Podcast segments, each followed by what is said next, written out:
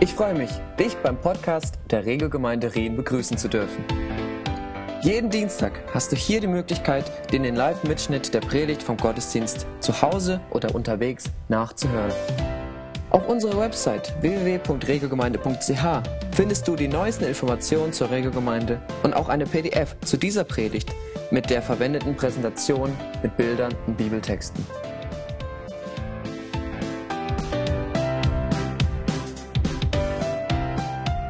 Predigtserie Meekness and Majesty. Die geht noch bis Ende Februar und ab 1. März gibt es eine neue Serie, die ich, äh, die Katze werde ich noch nicht aus dem Sack lassen. Ah, voll des Spannungsbogen, kannst du kaum aushalten.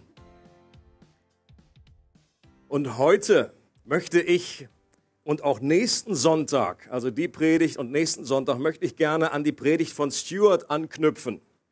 In seiner letzten Predigt ging es um die Betonung von Wort und Geist. You remember?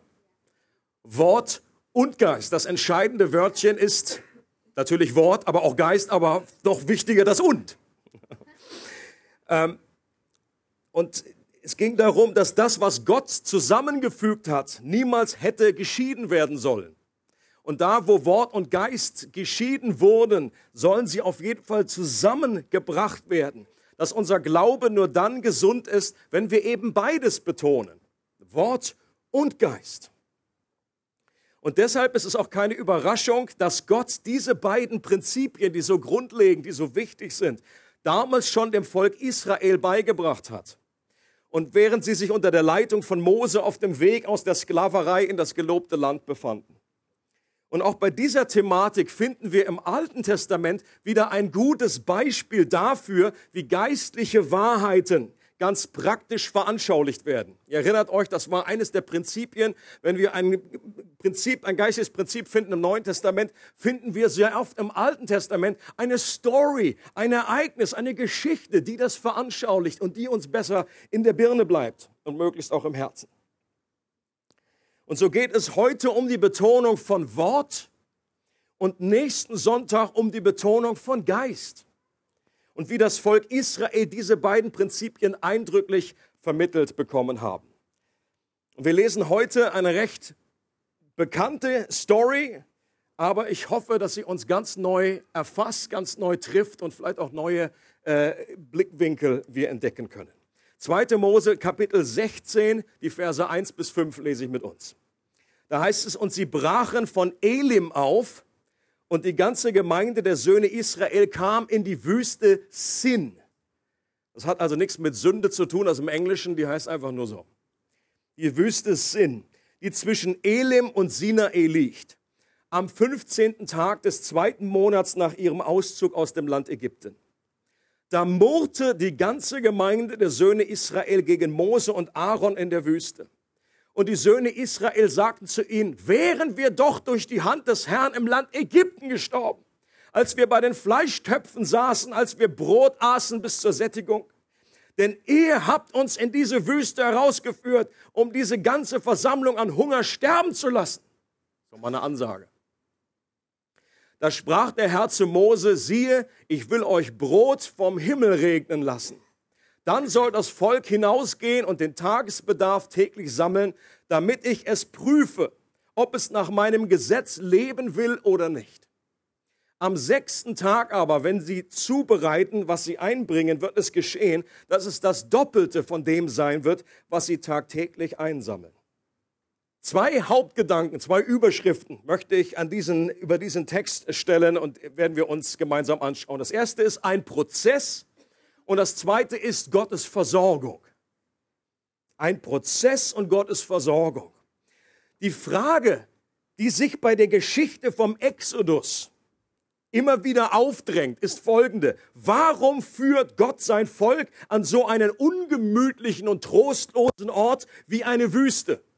Oder ein Wild, eine Wildnis, das ist genau äh, derselbe Begriff. Gut, Wüste war damals wahrscheinlich jetzt nicht so, wie wir das aus Sahara irgendwie kennen. Da war schon mal so ein vertrockneter Strauch zwischendurch. Aber es war trotzdem ein öder Ort. Kein Ort, wo man sagt, Mensch, boah, da mache ich gerne Ferien, dann let's book it. Hammerort. Nachdem er das Volk auf so spektakuläre Art und Weise gerettet hat, warum hat er sie dorthin geführt? Die haben sich ja nicht einfach verlaufen, sondern Gott hatte sie direkt dorthin geleitet. Und es ist interessant einfach zu sehen, wie, wie, wie kurze Zeit, nachdem sie eben befreit wurden und gerade noch das Loblied auf den Lippen, und Gott, du bist groß, so groß bist du Herr. Das war die damalige Variante, die Miriam da gesungen hat. Und kurze Zeit später kamen sie zu dem ersten großen, zu diesem Mara-Stelle, wo das äh, Wasser bitter war. Da war es auch eine Wüste. Kurze Zeit später hatten sie einen kleinen Oasenaufenthalt in Elim. Da gab es Quellen, da gab es Palmen. Das war Oasis.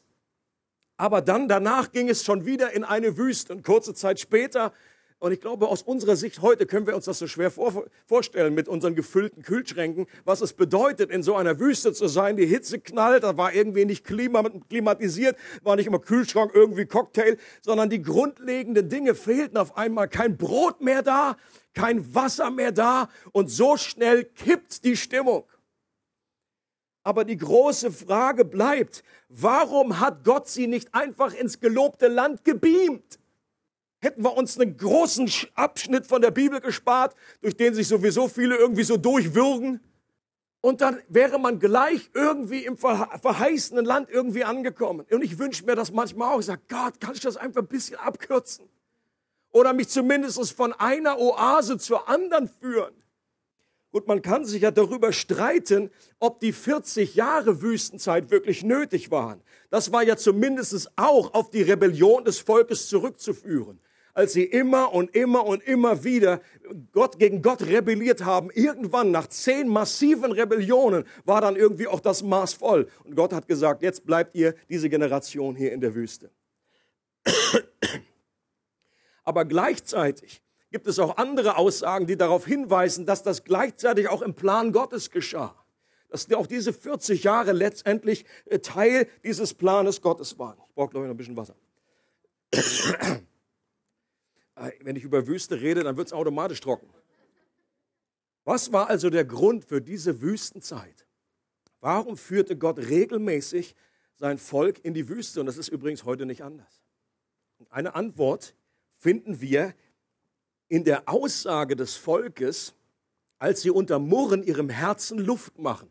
In Vers 3, da heißt es, wären wir doch durch die Hand des Herrn im Land Ägypten gestorben, als wir bei den Fleischtöpfen saßen als wir Brot aßen bis zur Sättigung. Es gibt eine andere Stelle in 4. Äh, Mose 11, da wird das noch ein bisschen blumiger äh, ausgeführt. Da haben sie nicht nur irgendwie Fleischtöpfe und nicht nur das Brot vor Augen, sondern sie sagen, wir hatten Fische umsonst. Wir hatten Gurken. Wir hatten Melonen. Wir hatten Lauch. Spätestens bei der Stelle habe ich gesagt, okay, wie kann man sich darin, äh, dahin zurückwünschen? Wir hatten Knoblauch. Das gefällt mir schon eher. Nahenbrot mit Knoblauch gibt es heute Abend wieder. Unsere Sprache verrät doch sehr oft, was in unseren Herzen ist. Stimmt's? Jesus sagt, was das Herz voll ist, geht in den Mund über. Du kannst zwar eine Zeit lang kannst das irgendwie deckeln, aber irgendwann pff, kommt es raus. Ist ja auch schon mal passiert. Du denkst irgendwie so, oh ja, ich werde das nicht sagen und irgendwie so kommt eine blöde Frage, irgendwie denkst du mal kurz nicht dran und schwupp. Uppala doch das rausgekommen, was im Herzen ist. Und so eine verdrehte Sicht der Dinge, so eine Wahrnehmungsverschiebung hatten die Menschen damals. Und zwar warum? Weil sie innerlich noch gebunden und unfrei waren. Das Volk Israel litt an einer Art Stockholm-Syndrom. Wer kennt das Stockholm-Syndrom? Unter dem Stockholm-Syndrom versteht man ein psychologisches Phänomen, bei dem Opfer von Geiselnehmern, von Geiselnahmen ein positives emotionales Verhältnis zu ihren Entführern aufbauen. Und dies kann dazu führen, dass das Opfer mit den Tätern sympathisiert und mit ihnen kooperiert. Das war also damals in Stockholm gab es eine Entführung und dann hat sich das, dieses, dieses Syndrom so, äh, wurde so genannt. Äh, und es ist faszinierend, dass einfach eine absolute Verdrehung stattfinden kann, dass die Polizisten, äh, die Spezialeinheit plötzlich die Bösen sind, die ja eigentlich die Befreiung wollen. Und, und dass die Leute, die äh, hier die, die, die festhalten, dass die irgendwie die Guten werden. Weil sie haben ja mir, sie haben mich zum Klo gelassen. Sie haben mir zwischendurch Essen gegeben und das, da, da, da entsteht eine interessante Dynamik. Und ähnliches, das haben die sicherlich noch nicht Stockholm-Syndrom genannt, das war das Ägypten-Syndrom. Aber sie waren genauso verquert und verdreht in ihren Vorstellungen. Die Guten, nämlich Gott und Mose, die sie befreit haben, waren auf einmal die letzten Deppen. Sie wurden irgendwie angeklagt und gesagt, du Mose hast uns hier in diesen Mist geraten. Und die Ägypter, die ja nun eigentlich die Sklavenherren waren, da hat man sich irgendwie positiv zurückerinnert und hat nur noch diese guten Seiten gesehen. Und so kam es zu einer totalen Verdrehung. Folgendes Prinzip wird hier, glaube ich, veranschaulicht. Gott kann Menschen in einem Augenblick aus der Sklaverei befreien. Das hat er gezeigt, als er das Volk aus, Ägypten holte. Doch es braucht viel mehr Zeit und einen längeren Prozess, um die Sklaverei aus den Menschen zu bekommen. Anders ausgedrückt, wie wir es auch schon mal gesagt haben, es hat nur einige Tage gedauert, um Israel aus Ägypten zu führen, doch es hat 40 Jahre gebraucht, um Ägypten aus Israel zu holen. Und das ist bei uns heute nicht anders. So ziemlich jede Religion baut auf der Grundlage auf, dass wir uns unsere Erlösung erarbeiten müssen. Du kannst hinschauen, wo du willst und alle verschiedenen äh, Glaubensformen oder äh, die, die großen Religionen. Religion baut darauf auf, dass wenn wir die Regeln beachten, uns die Götter annehmen, uns gegenüber gnädig gestimmt sind und uns dann segnen. Im christlichen Glauben ist es genau umgekehrt. Deswegen sage ich auch gerne, dass das Christentum keine Religion in diesem Sinne ist. Das Evangelium, die frohe Botschaft sagt, dass Gott selbst für unsere Erlösung gesorgt hat und sie uns aus freien Stücken anbietet, geschenkt. Und geschenkt heißt geschenkt. Habe ich extra nachgeguckt. In Griechisch, Hebräisch, Japanisch, alles. Das heißt geschenkt. Wir brauchen uns die Erlösung nicht zu erarbeiten, weil sie Jesus für uns erarbeitet hat. Wir müssen keine Regeln und Gebote beachten, beobachten, weil das Jesus schon für uns getan hat und sein vollkommenes Leben unserem Konto gut geschrieben wird. Wir müssen nicht für unsere Fehler mehr bezahlen, weil das Jesus bereits für uns getan hat. Er hat den Preis bezahlt. Und wer diese frohe Botschaft im Glauben ergreift, der ist in einem Augenblick aus der Sklaverei Ägyptens, aus der Sklaverei, aus der Bindung an deine Schuld, an deine Sünde befreit. Der wird errettet aus dem Machtbereich der Finsternis und versetzt in das Reich des Sohnes, so heißt es im Kolosserbrief. Und du bekommst eine neue Position in Gott, in Christus. Du bekommst eine neue Identität. Und das ist kein Prozess, sondern geschieht in einem Augenblick. Okay, das kann sich zwar immer eine längere Zeit hinziehen, bis dieser, bis dieser Moment kommt. Und manchmal, für manche Christen ist das, die können jetzt auch nicht sagen, ja, ja, ich habe mich da am, am, Mittwoch um 14.23 Uhr, bin an diesem Tag habe ich mich entschieden. Das ist nicht, nicht der Punkt. Aber mir geht es nur darum, zu zeigen, irgendwann gibt es einen Überschreiten dieses geistlichen Äquators. Du warst vorher noch gebunden, du warst noch versklavt an deinen Egoismus, versklavt an dein altes Leben, versklavt an Dinge, die du nicht los wirst, an deine Schuld. Und in einem Moment spricht der Richter des Universums dich juristisch frei. Und du bist befreit aus der Knechtschaft Ägyptens und du bist versetzt von dem Machtbereich der Finsternis in den Machtbereich des Sohnes Gottes. Und das findet in einem Moment statt. Und gleichzeitig erlebt jeder Mensch, der dieses Wunder erlebt hat, dass danach ein Prozess beginnt, damit die Erlösung, die auf einer legalen Ebene schon real ist, jetzt auch in unserem alltäglichen Leben mehr und mehr zur Realität wird. Yes? Und hier ist unser Herz immer noch an alte Gewohnheiten und an alte Prägungen gebunden, so wie Christoph das auch gesagt hat. Die Erneuerung des Sinnes, eine neue Gefühle zu bekommen, neue Gedanken zu bekommen, neue Handlungen zu bekommen die Veränderung, die Bibel nennt das Heiligung. Das ist ein Prozess der Erlösung. Wir wurden schon erlöst, aber jetzt in der Gegenwart werden wir kontinuierlich erlöst. Und auch wenn wir aus Ägypten befreit wurden, so ist Ägypten immer noch in uns. Jedenfalls in mir. Fragt meine Frau. Und Gott liebt uns genug, um uns Stück für Stück von all dem zu befreien, was uns noch in Gefangenschaft hält, um uns von alten Prägungen und Lügen zu befreien. Uns die Dinge aufzuzeigen, auf die wir unsere Identität aufbauen und von denen wir uns Erfüllung und Bestätigung erhoffen.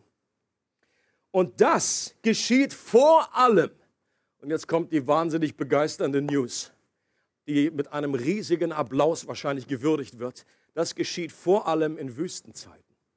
Zeiten, die schwierig und hart sind. Zeiten, in denen äußere Segensquellen austrocknen, wo die Freude austrocknet, wo die Hoffnung irgendwie versiegt. Zeiten, in denen Umstände nicht besser, sondern schlechter werden. Wüste ist vor allem der Ort, wo alle anderen Quellen der Freude, der Identität und Sicherheit austrocknen, damit wir realisieren, dass Gott selbst die eine Quelle ist, die wir wirklich brauchen. Und so lesen wir eben genau auch in 5. Mose 8. 5. Mose 8 ist ein ganz wichtiger Abschnitt, weil es hier eine, eine Erklärung ist, ein Kommentar zu dem, was im ganzen Buch Exodus abgelaufen ist. Du kannst das Buch Exodus nicht richtig verstehen ohne das fünfte Buch Mose. Diese Auslegung, diese äh, im Rückblick, äh, Perspektive hilft uns ungemein. Wir hatten die Stelle schon mal angeguckt, hier kommt sie nochmal aus einem neuen Blickwinkel. 5. Mose 8, Verse 2 bis 3. Da heißt es, Mose sagt, und du sollst an den ganzen Weg denken, er spricht hier zu dem Volk Israel, den der Herr, dein Gott, dich diese 40 Jahre in der Wüste hat wandern lassen. Warum hat er euch 40 Jahre in der Wüste wandern lassen? Um dich zu demütigen, um dich zu prüfen und um zu erkennen, was in deinem Herzen ist. Ob du seine Gebote halten würdest oder nicht. Und er demütigte dich und ließ dich hungern. Okay? Das ist eine Erklärung, die wir im zweiten Buch Mose so in dieser Art nicht finden. Aber aus dieser Perspektive wird uns gesagt, Gott ist an unserem Charakter interessiert, mehr als an unseren Außenumständen. Er möchte, dass Demut unser, unser Leben bestimmt. Er möchte, dass wir lernen, uns von ihm abhängig zu machen. Er möchte, dass die Dinge offenbar werden, dass Ägypten, die Schlacke nach oben kommt, die in unserem Herzen ist. Hier heißt es nicht, um zu erkennen, was in unserem Herzen ist, als wenn Gott es nicht wüsste, sondern er möchte das an die Oberfläche bringen, damit wir es erkennen und damit es abgegriffen werden kann. Gott weiß sowieso, dass es drin ist. Wüstenzeiten sind Gottes Entgiftungsprogramm weil Ägypten giftig ist. Weil Ägypten unser Leben kaputt macht, auch wenn es manchmal Bock macht, auch wenn wir sagen, boah, das ist ja das ist Hammer. Ägypten hat einiges aufzufahren an Fun. Aber die Bibel sagt, das sind vieles sind betrügerische Begierden, die uns irgendwie anlächeln, die einfach eine Maske haben, einen Schein von etwas, was uns gut tut, aber hinterher ist die, die große Ernüchterung. Sünde macht immer kaputt. Und Wüstenzeiten sind Zeiten, in denen er uns von dem Gift Ägyptens, von der Welt, ein anderes Wort, befreit und all das Unkraut aus unserem Herzen entfernt, das unser Wachstum zu ersticken droht. Und natürlich hören wir das nicht gerne. Das ist, wie gesagt, das ist keine Botschaft, wo man dann irgendwie so die Leute anfangen zu jubeln, in die Hände zu. Das wäre auch unnatürlich, das wäre unmenschlich. Niemand ist gerne in einer Wüstenzeit. Erst recht nicht in unserer heutigen Zeit, die doch im Vergleich zu anderen Zeiten eher leidensscheu ist, würde ich mal behaupten. Wir wollen am liebsten jede Wüste überspringen. Uns ist es meistens wichtiger, dass sich unsere Umstände wieder bessern, als dass Gott mit seiner Entgiftung weitermacht. Ich glaube, die wenigsten Christen beten so und sagen, Gott, mach einfach, egal wie lange es dauert, egal wie schmerzhaft es ist, ich bitte dich, komm zum Ziel in meinem Leben. Okay? Höre ich nicht so oft bete ich auch nicht so oft. Wäre vielleicht gut, wenn wir in diese Richtung beten. Weil es ist wichtiger, dass Gott zum Ziel kommt in unserem Leben, weil wir werden sowieso wieder, wenn wir diese Prüfung nicht bestehen, wir bleiben, eine Wüste wird in neuer Art und Weise kommen. Wüsten sind auch nicht identisch für alle Menschen. Es gibt so viele Menschen, es gibt so viele Wüsten, gibt es. Unterschiedliche äh, äh Stärke, unterschiedliche Länge. intensive oder auf weniger intensive. Die Botschaft der Bibel ist aber klar und deutlich und sagt, dass echtes Leben nur durch den Tod entstehen kann. Das kann auch Gott nicht. Das ist ein Prinzip, was Gott in diese Welt hineingelegt hat. Jesus sagt, wenn das Weizenkorn nicht in die Erde fällt, dann bleibt es allein. Tod und Auferstehung gehören zusammen. Leben kommt, wenn Dinge absterben, auch in unserem Leben. Dass das Kreuz vor der Krone kommt.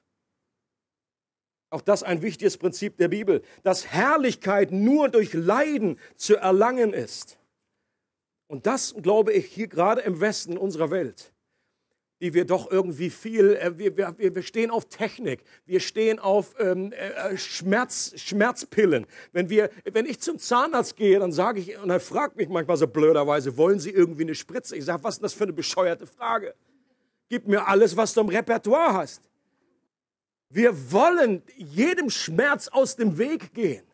Und wir möchten im Grunde, dass es irgendwie nur einen Plan gibt von Gott, dass er uns nur aufzeigt. Wir möchten eine gewisse Technik. Wir möchten einfach nur ein kurzes Gebet, das aber mehr so einem Zauberstab ähnelt und dass sich alle Umstände einfach in das Wunderbare äh, verändern. Aber auch Gott kann das nicht tun. Er kann uns übernatürlich befreien aus der Gefangenschaft. Aber er kann die, das innere Ägypten, dieser Wachstumsprozess, den kann selbst Gott nicht einfach übernatürlich in einem Moment zipp machen und alles ist fertig. Wenn er das machen würde, wären wir tot. Das ist eine Variante. In dem Moment, wo wir tot sind, dann sind wir bei Gott, dann ist das vorbei, dieses, dieses Art von Wachstum. Aber das, solange wir hier auf dieser Erde unterwegs sind, ist Gott noch mehr daran interessiert, dass wir innerlich frei werden, dass wir innerlich Gott ähnlich werden, dass wir seine Kraft am inwendigen Menschen erfahren, ist ihm wichtiger, als dass unsere Außenumstände immer nur happy sind. Und wenn wir das nicht auf dem Schirm haben, dann werden uns solche Bibelstellen wie zum Beispiel Jakobus 1 äh, immer ein Rätsel bleiben. Auch hier eine bekannte Stelle. Jakobus sagt, seht es als einen ganz besonderen Grund zur Freude an, meine Geschwister, wenn ihr Prüfungen verschiedenster Art durchmachen müsst. Im Normalfall würde man sagen, was für eine bekloppte Bibelstelle. Was ist denn das für ein Tipp? Hat er nicht alle? Das Jakobus war der, der, Bruder von Jesus, der hat irgendwie, hat der eine Schramme, hat er zu viel gebetet. Von Jakobus sagt man, er hatte Kamelknie, weil er so viel gebetet hat. Der, der hat so lange gebetet, dass die schon ganz flach waren. Die böse Zunge würde sagen, Junge, guck mal wieder das Leben an, das ist irgendwie ein bisschen finster. Du hast irgendwie zu lange gebetet. Aber wir können es nur verstehen aus dieser biblischen Sicht, wenn wir genügend GQ haben. Wenn dieser geistliche Quotient in unserem Leben ist, wenn wir verstehen, dass auch Wüstenzeiten sich nicht nur auf das Alte Testament beschränken, wovon äh, Jakobus hier spricht, ist letztendlich Wüstenzeit. Er sagt, wenn ihr in mancherlei Prüfungen kommt, wozu war die Prüfung da? Äh, die Wüste, es war eine Prüfung. Wenn ihr Prüfungen verschiedenster Art durchmachen müsst, ihr wisst doch, wenn euer Glaube erprobt wird und sich bewährt, bringt das Standhaftigkeit hervor. Und durch die Standhaftigkeit soll das Gute, das in eurem Leben begonnen hat, zur Vollendung kommen. Dann werdet ihr vollkommen und makellos sein und es wird euch an nichts mehr fehlen. Hier wird ganz klar gesagt, was das Ziel ist. Gott will uns nicht schikanieren. Er möchte uns Gutes tun. Um, um, uns hier vorzubereiten braucht es gewisse Prozesse, dass unser Glauben geläutert wird, dass unser äh, inner, innerer Mensch geprüft wird und dass wir durch auch schwere Zeiten gehen. Wir können dieses Prinzip auch erkennen, dass wir eben durch Leiden zur Herrlichkeit gelangen, wenn wir Menschen begegnen. Das hat man groß mit dem Glauben zu tun. Mensch, denk mal an Menschen, denen irgendwie alles gelingt. Äh, vielleicht fällt dir ja gar keiner ein, es ist wahrscheinlich auch ein bisschen theoretisches Konstrukt, weil es das eigentlich, es sei denn, du bist nur drei Jahre alt oder so, bis dahin klappt das vielleicht. Aber irgendwann trifft dich irgendwie ein Schicksalsschlag, irgendwann kommst du in der Realität dieses Lebens, fährst du gegen die Wand. Aber es gibt doch Menschen, die irgendwie mehr so auf der Sonnenseite des Lebens äh, äh zu leben scheinen. Die haben irgendwie alles abgesichert, da ist äh, super viel Knete umme und die sind immer gesund und so weiter. Und solche Menschen sind oft eines, und zwar oberflächlich. Sie haben wenig Substanz. Es gibt wenig Gewicht in ihrem Leben. Das ist interessant, das Wort für Herrlichkeit heißt Gewicht. Wenn du Herrlichkeit erleben möchtest in deinem Leben, dann bedeutet das, dass auch durch Leiden eine Substanz, ein Gewicht in dein Leben hineingekommen ist. Bei Menschen, die viel durchlitten haben, beobachteten wir eine herrliche Ausstrahlung gepaart mit Dankbarkeit und Freude. Ich glaube, es gibt einen Grund, warum Mutter Teresa in das Weiße Haus eingeladen wurde und nicht Paris Hilton. Okay, ich nehme Paris Hilton jetzt mal nur so als, als Symbol. Ich will ihr nicht zu nahe treten und sie hat sicherlich auch irgendwelche Herausforderungen. Aber ihre Herausforderungen beschränken sich doch meistens irgendwie so, wo haben wir die nächste Party und wie komme ich dahin mit meiner Cessna? Okay? Warum wurde Mutter Teresa eingeladen? Weil da Gewicht ist. Wenn du in einen Raum kommst, da ist Mutter Teresa und da ist Paris Hilton. Ich würde zu Mutter Teresa gehen und mit ihr sprechen, weil ich glaube, da ist einfach mehr zu holen, als einfach jetzt nur der nächste, der letzte Tipp über irgendwelche äh, äh, Modeaccessoires oder einfach, wo der kleine Hund wieder hingekackt hat oder irgendwie, wo ich irgendwie meine letzte Party verbracht habe. Ja, schon gestorben. Ja, das ist auch Wüste. Da gibt es ja Hoffnung. Und wir beten auch für eine Paris Hilton dass sie Gott kennenlernt. Der nächste Punkt ist Gottes Versorgung in dem Allen. Was hilft uns in der Praxis, diese Wüstenzeit durchzustehen? Wüstenzeiten allein sind noch nicht der Garant dafür, dass wir auch frei werden, dass Entgiftung wirklich stattfindet. Leidenszeiten können uns besser, aber auch bitter machen. Stimmt das? Was also gibt uns die Kraft, uns dem schmerzhaften Wirken Gottes nicht zu entziehen und die Prüfung Gottes zu bestehen? Und die Antwort in diesem Text lautet Brot aus dem Himmel. Interessante Formulierung. Im Psalm 78 heißt es Brot der Engel oder Himmelsgetreide. Es ist doch immer wieder faszinierend, wie sich Namen in der Bibel für Menschen, für Orte oder Dinge etablieren. Finde ich immer wieder heiß. Wie das irgendwie dann, dieses Kind war das und das und dann hieß es plötzlich so oder dieser Ort, da ist das und das passiert, in Burren und so weiter oder Mara, da war was bitter, also heißt du ab heute bitter. Und Manna kommt daher von dem ersten Moment, wo das aus dem Himmel gefallen ist. Morgens früh irgendwie der Tau liftet sich und sie schauen und die ganze, die ganze Wüstenei, die war einfach voll mit diesen Körnern, mit diesem weißen, klebrigen Substanz. Und was sie gesagt haben, war Manu. Hebräisch für, was denn das? Was das denn? Und dann hat einer gesagt, Hammername, nehmen wir. Schreib auf, Manna. Das war der Anfang, von dem so hat sich das entwickelt. Manna aus dem Himmel. Und dann ging das einige äh, Jahre weiter. Nachdem sich Gott eine Zeit bewusst hungern ließ, versorgte er sie auf übernatürliche Weise mit einem Brot, was es noch nie gegeben hatte und auch heute nirgendwo mehr zu kaufen gibt. Habe ich jedenfalls noch nicht gefunden. Weder bei Aldi noch bei Edeka, noch irgendwo. Ja, Manna in der Dose hier. Es gab ja nicht nur Brot, es gab auch Fleisch. Fleisch war dann für abends. Da kamen dann die Wachteln irgendwie. Pff, entweder sind sie runtergefallen oder sie waren tief genug geflogen, dass sie irgendwie einfangbar waren. Das war das außergewöhnlichste Catering, das es je gab. Gott bringt übernatürlich einfach Brot, wo es irgendwie keinen Shop gab, einfach von oben vom Himmel. Und dieses Brot war nicht schlecht. Es schmeckte wie Kuchen mit Honig, heißt es. Lecke, lecke, lecke. Wie Kuchen mit Honig. Doch obwohl sie Gott mit diesem Brot aus dem Himmel versorgte, waren sie selbst aufgefordert, das Brot jeden Tag einzusammeln. Und das ist ein wichtiger Punkt. Sie sollten es nicht nur einsammeln, sondern sie mussten es zubereiten. An anderer Stelle heißt es in der Bibel, es musste zermahlen werden, es musste zerstoßen werden, es sollte dann gekocht werden oder auch Brotfladen konnten damit gebacken werden. Ich musste an diese Szene denken aus Forrest Gump, wo sein Freund Bubba, kennt Bubba, und der hatte seine, seine Vision war irgendwie was mit Shrimp, Shrimp Business anzufangen. Und er erzählt er dann auch so, während er dann irgendwie beim Militär da mit der Zahnbürste den Boden schrubbt, was er, was er alles mit Shrimps machen kann. Shrimp Cocktail, Shrimp Sandwich, Shrimp Burger. Und so ähnlich muss das auch gewesen sein, Leute. Die haben 40 Jahre lang, haben die Manna gegessen. Das war zwar gut, aber ich glaube, egal was du an Gutem isst nach 40 Jahren, hast du es irgendwann mal hier. Und die Variationen waren jetzt nicht so unglaublich groß. Ja, sie konnten irgendwie Manna machen mit Öl, Manna ohne Öl, Manna gebacken, Manna roh, Manna, ich glaube, da spätestens hat sich dieses, dieser, dieser, dieser Song entwickelt. Manna, Manna, Manna. Manna. Warum hat Gott das so gemacht? Warum hat Gott es so gemacht, dass es zwar versorgt wurde, aber dass die immer noch selber ran mussten, das holen mussten, es zubereiten und vor allen Dingen es selber essen mussten? Warum hätte Gott nicht das Manna direkt in den Bauch befördern können? Das wäre ja möglich gewesen. Ja? Wachst du morgens auf und sagst, oh, hab einfach Hunger. Manna, Manna. Einfach fertig. Hat er nicht gemacht.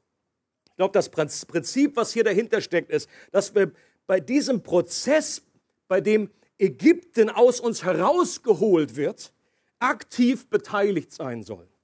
Im Unterschied zu unserer Wiedergeburt, wenn Gott uns nämlich aus Ägypten rausholt, bei der wir eigentlich gar nicht beteiligt sind, sondern Gott derjenige ist, der handelt.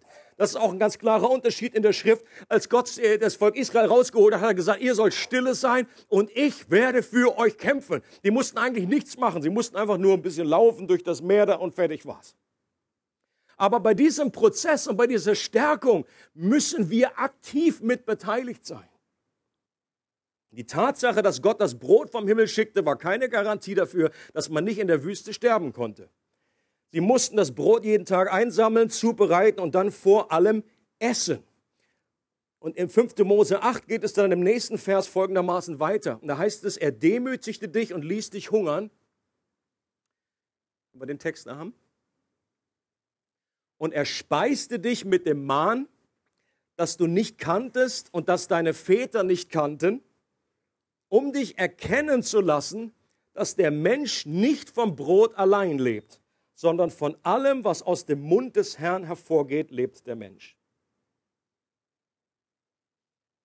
Also es gab das Manna war dazu da, um auf eine andere noch Realität hinzuweisen. Diese Stelle verrät uns, dass hinter dem Manna eine tiefere Bedeutung steckt. So wie das damalige Manna die Menschen physisch am Leben erhalten und ihren Körpern Kraft gegeben hat, so erhält das geistliche Manna unser geistliches Leben und gibt unserer Seele Kraft. Macht das Sinn? Und mit diesem geistlichen Manna ist natürlich das Wort Gottes gemeint. Jesus zitiert diese Stelle, als er in seiner Wüstenzeit vom Teufel versucht wird. Und Jesus sagt, und der Teufel sagt, komm, ja, mach da diesen Stein zu Brot. Und Jesus sagt, nicht vom Brot, nicht vom Brot allein lebt der Mensch, sondern von jedem. Und er addiert hier noch, er zitiert diese Stelle, aber er sagt, er bringt dieses Wort, das Wort, Wort dazu. Er sagt, von jedem Wort, das aus dem Munde Gottes geht, wird der Mensch leben. Und er sagt letztendlich, Gottes Quelle ist noch wichtiger, sich von Gott zu ernähren, mit Gott in Verbindung zu sein, ist noch wichtiger als diese Grundbedürfnisse unseres Lebens. Jesus sagt an anderer Stelle, die Worte, die ich zu euch geredet habe, sind Geist und Leben. Auch hier haben wir eine wunderbare Verknüpfung. Wort und Geist gehören zusammen. Jesus sagt, wenn ihr in meinem Wort bleibt, dann werdet ihr die Wahrheit erkennen. Und die Wahrheit wird euch frei machen. Okay? Das ist Ägypten raus aus unserem Leben. Und Johannes 6 erinnert euch an diese berühmte Szene, wo einfach die Speisung der 5000 war. Und dann in diesem Zusammenhang mit dieser Speisung deutet Jesus das Manna-Ereignis auf sich selbst. Und Jesus sagt, nicht das, was damals bei Mose vom Himmel kam, ist das wahre ultimative Manna, sondern ich bin das Manna, das vom Himmel gekommen ist. Mein Vater gibt der Welt die wahre Speise. Ich bin das Brot des Lebens. Wer zu mir kommt, sagt Jesus, der wird nicht hungern. Und wer an mich glaubt, der wird nie mehr dursten. Das heißt, Jesus ernährt uns, wenn wir im Glauben zu ihm kommen. Nicht nur einmal, sondern immer und immer wieder. Genauso wie man nicht sagt, ja, du, einfach Brot habe ich schon mal gegessen, das war vor zehn Jahren, Hammer. Nein, du isst, es ist ein Grundnahrungsmittel auf der ganzen Welt. Du isst Brot in irgendeiner Form. Meiner, meiner. Und auch im geistlichen Bereich ist unsere aktive Beteiligung gefragt. um unsere Portion Manna zu sammeln. Auch wir müssen das geistliche Manna zubereiten. Wir müssen es erst sammeln, wir müssen es zubereiten und dann auch essen. Nicht nur runterschlingen, sondern wir sollen seine Worte auf der Zunge zergehen lassen, indem wir über den Wahrheiten meditieren, so lange kauen, bis sich Stärke in Zucker verwandelt. Also so habe ich es im Biologieunterricht damals gelernt. Ich hoffe, das ist noch richtig oder ich habe es irgendwie falsch geschnallt. Wir haben damals einen Versuch gemacht, wir haben Brot gegessen und da war irgendwie Stärke ist da drinne und dann einfach durch den Speichel, der wandelt das um in Zucker. Stimmt das? Wenn nicht, dann Pech. Ich glaube, das stimmt dass es eine Süße bekommt, dass es süß wird wie Honig. Die Wahrheiten des Wortes Gottes. Und damit ist in erster Linie diese, dieses Buch genannt, die Bibel. Da ist das, das Wort Gottes, da sind die Propheten, all das, was über Jesus gesagt wird, was Jesus gesprochen hat, erleben wir da drinnen. Und dass wir diese Wahrheiten, die sollen in unser Herz gezogen werden. Sie sollen Teil von uns werden indem wir sie verstoffwechseln. Nur so werden sie auch ihre lebensspendende Kraft freisetzen. Leute, jeder Christ sollte lernen, mit dem Wort Gottes so umzugehen, dass es zu Brot wird, das ihn ernährt. Das sollte jeder Christ lernen ein Selbsternährer zu werden, dass du mit dem Wort Gottes so umgehen kannst, dass das nicht dich total anödet und sagt, oh, ich habe gar keinen Bock jetzt da sammeln zu gehen, bleib lieber im Bett. Oder wenn du dann was gesammelt hast, dass du es nicht richtig zubereitest, dass du es da irgendwie roh runterschlingst und irgendwie denkst so, pff, das schmeckt überhaupt nicht, das verstehe ich überhaupt nicht alles. Oder dass du es nicht richtig auf der Zunge zergehen lässt. Jeremia 15 heißt es, fanden sich Worte von dir, dann habe ich sie gegessen. Und deine Worte waren mir zur Wonne und zur Freude meines Herzens. So wie wir uns im Natürlichen täglich ernähren, so brauchen wir auch im Geistlichen unsere tägliche Ration. Das Manna von gestern ist heute verschimmelt und ernährt uns nicht mehr.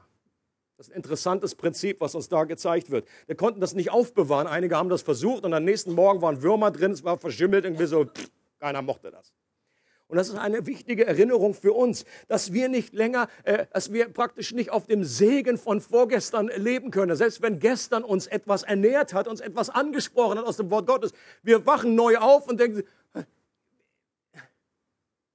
ist nicht mehr da. Die Kraft, wir brauchen immer wieder frisches, jeden Tag möglichst frisches, frisches Manna, mit Ausnahme des Sabbats. Möchte ich jetzt nicht lange drauf eingehen etwas äh, äh, komplexer hier. Aber vielleicht ist es einfach ein Hinweis darauf, dass es aber auch nicht zu, äh, zu äh, gesetzmäßig irgendwie, dass kein Christ dann glaubt, oh, jetzt, jetzt habe ich einen Tag meine Bibel nicht gelesen, meine Güte, ich werde verhungern.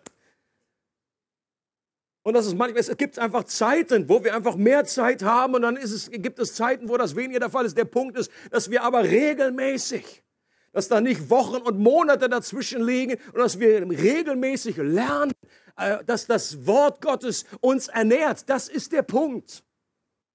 Und ich glaube mit ziemlicher Sicherheit, dass Jesus die Manna-Story aus der Wüste vor Augen hatte, als er seine Jünger zu beten gelehrt hat. Unser tägliches Brot gib uns heute. Okay? Woran hat jeder Jude gedacht? An die Story. Unser tägliches Brot gib uns heute. Wir brauchen Jesus jeden Tag. Er ist das lebendige Wort Gottes. Wir brauchen ihn, damit er uns ernährt. Warum? Weil das Wort Gottes, das uns gestern ernährt hat, gestärkt und ermutigt hat, heute schon nicht mehr frisch ist. Wir brauchen jeden Tag frisches Manna. Und selbst Predigten und Podcast können das nicht ersetzen. Es ist ja sowieso nur einmal in der Woche. Aber man könnte sagen, oh komm, ich habe zu Hause eine lange Liste. Sonntag kommt der Wolfi, Montag kommt reinhusten. Und dann kommt Joyce Meyer am Dienstag und am Mittwoch und verschiedenste. Irgendwie könnte man ja sagen, gut, jeden Tag habe ich mein tägliches Manna. Natürlich sind Predigten auch ein Weg, durch den wir Gottes Wort hören und Speise erhalten. Doch ich behaupte mal, dass die vielleicht noch wichtigere Funktion von Predigten nicht ist, uns satt zu machen, sondern um uns hungrig zu machen um ein reichhaltiges Buffet vor unserem geistlichen Auge zu malen und uns daran zu motivieren, uns wieder selbst auf die Suche nach unserem eigenen Manna zu machen. Zu viele Christen leben aus zweiter Hand. Das macht sie auf Dauer kraftlos. Aus zweiter Hand meine ich, dass man irgendwie eine gewisse Passivität entwickelt hat, dass man sich nicht selber aufmacht und selber Manna sucht, sondern dass man irgendwie zu jemandem hingeht, der für mich gesucht hat und der dann für mich noch am besten vorkaut, der das für mich vorbereitet hat, das Essen und dann äh, schlug ich es einfach so runter und äh, ohne zu kauen und es macht einfach nur einmal Pfiff und dann ist es wieder draußen. Das Bild kriegt er jetzt auch nicht mehr aus dem Kopf.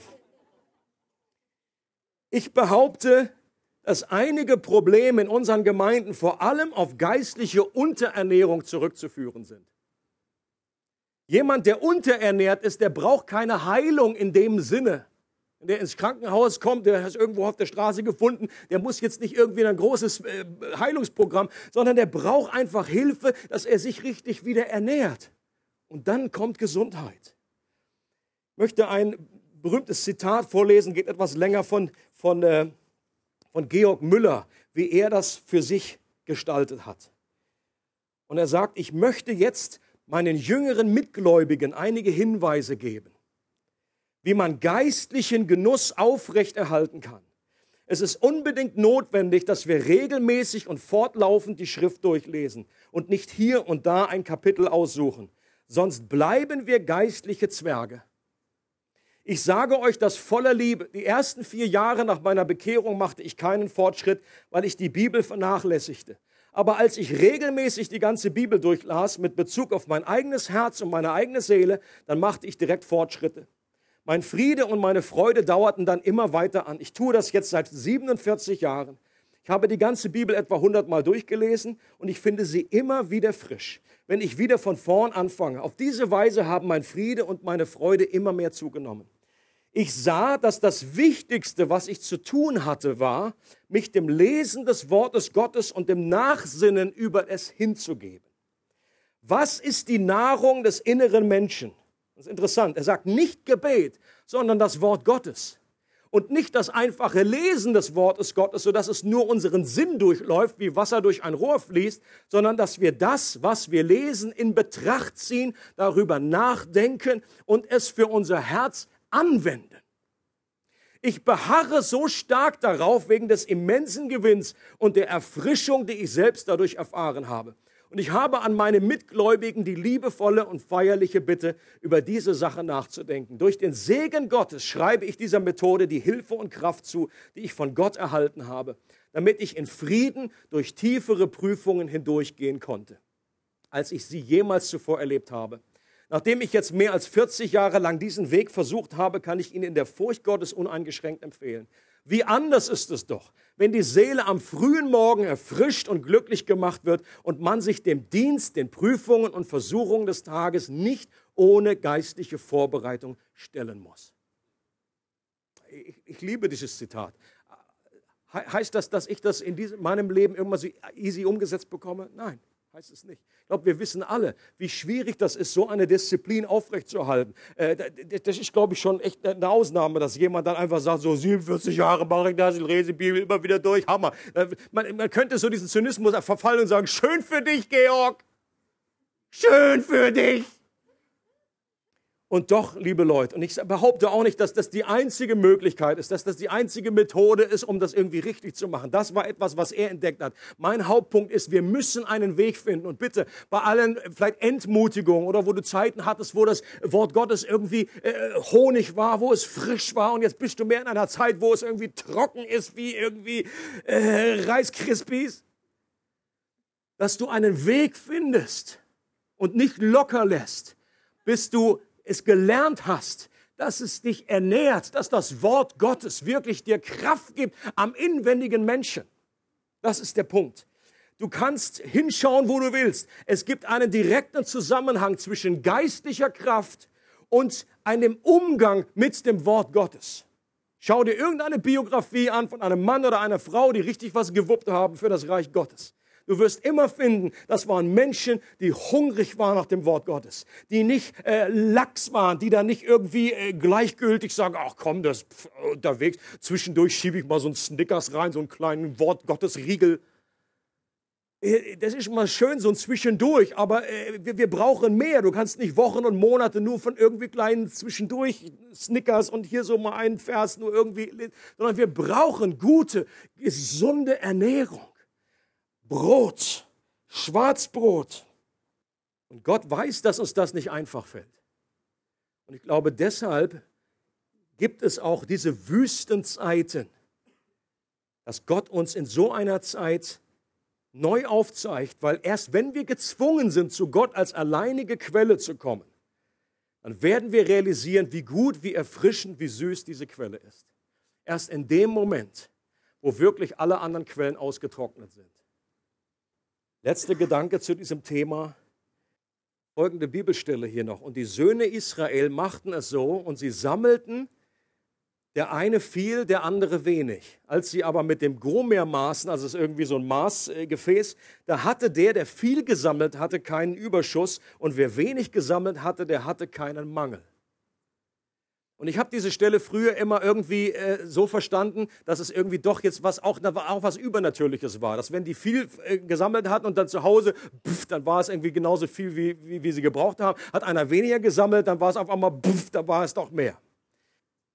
Aber ich glaube, nach etwas Studium im Worte Gottes, dass es äh, das Folgendes war, was da sich abgespielt hat. Dass die alle rausgegangen sind und die einen, die hatten einfach solche Hände und die haben viel Manna eingesammelt und sie konnten es zurückbringen und sie haben viel mehr gesammelt und dass es aber in der Gemeinschaft zusammengetragen wurde und dass die Gemeinschaft es dann verteilt hat, so dass jeder das bekommen hat, was er wirklich braucht, okay? So viel wie du Kinder zu Hause gehabt hast, so viel wie das Manna da nötig war. Und ich glaube, diese, das Prinzip dahinter ist folgendes, dass gesagt wird, äh, das, das Wort Gottes, die Ernährung, das ist ein Gemeinschaftsprojekt dass es geht nicht nur darum, dass du für dich selber etwas sammelst und für dich selber gestärkt wirst, sondern es wird Zeiten geben, wo du mehr bekommst, als du eigentlich für dich brauchst. Und es gibt andere neben dir, Geschwister, die zu deiner Familie gehören, die weniger haben in dem Moment, weil sie einfach schwere Zeiten durchmachen, weil sie in Wüste sind. Und dass wir einander helfen, dass das zusammengetragen wird in der Gemeinschaft und dass es dann verteilt wird an andere. Das heißt, dass wir einander brauchen.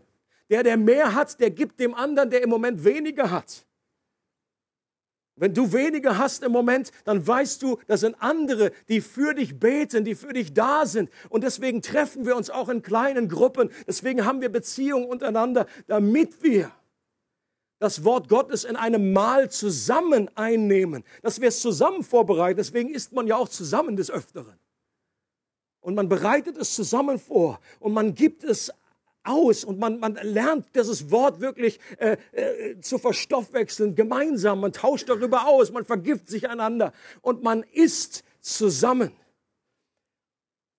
Und ich möchte, dass wir jetzt zum Schluss gemeinsam beten. Deswegen sind die Kids auch mit hier dazugekommen, weil sie mitbeten wollen.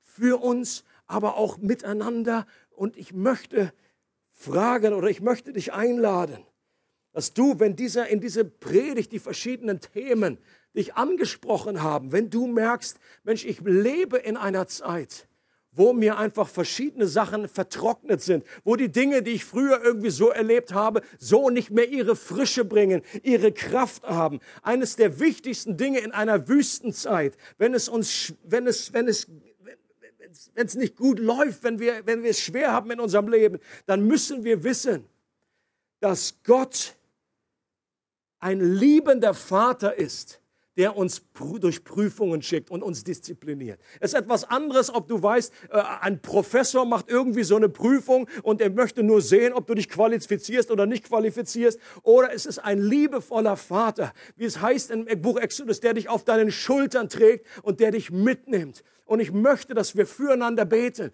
wenn dich das betrifft, dass du eine neue Perspektive bekommst, dass du auch eine neue Sicht bekommst, auf, dass, dass Gott mit dir ist in dieser Schwierigkeit, mit dir ist in der Wüste, dass er gute Pläne hat für dich.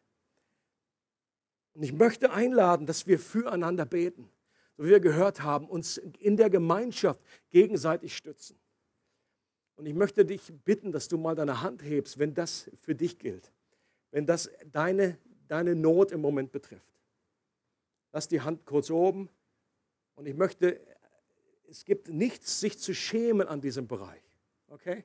Weil ich glaube, aus der Bibel ist es klar und deutlich absehbar, dass wir entweder in einer Wüste drin sind oder die Chance sehr groß ist, dass wir irgendwann in eine Wüstenzeit kommen werden. Und es ist wichtig, dass wir einander helfen, einander unterstützen in dieser Zeit. Und ich möchte euch alle einladen, dass wir, wenn ihr gleich dann nochmal die Hände hochstreckt, dass wir füreinander beten. Schaut euch um, wo Leute sind. Fragt euren Nachbarn, ob er gebeten möchte. Kiddies, ich möchte euch einladen, dass ihr selber auch dafür betet, dass das Wort Gottes zu Brot wird, das euch ernährt, dass ihr das Wort Gottes lieb gewinnt dass ihr, dass ihr einfach ein Verlangen, ein Hunger habt nach dem Wort Gottes, dass es etwas ist, was euch wirklich in dieser Zeit äh, trägt durch euer Leben. Ich möchte auch fragen, ob es jemanden gibt, der hier ist und du kennst diesen Vater noch nicht. Du hast diese Beziehung zum himmlischen Vater nicht. Du hast diese Erlösung, von der ich geredet habe, noch nicht erfahren. Diese Befreiung aus Ägypten, diese Befreiung aus deiner Schuld. Du weißt noch nicht, dass deine Sünden vergeben sind. Du weißt nicht, dass Gott wirklich dein Vater ist und du bist sein Kind. Ich möchte dich auch einladen, dass du mal die Hand kurz hochhebst, möchten gerne für dich beten.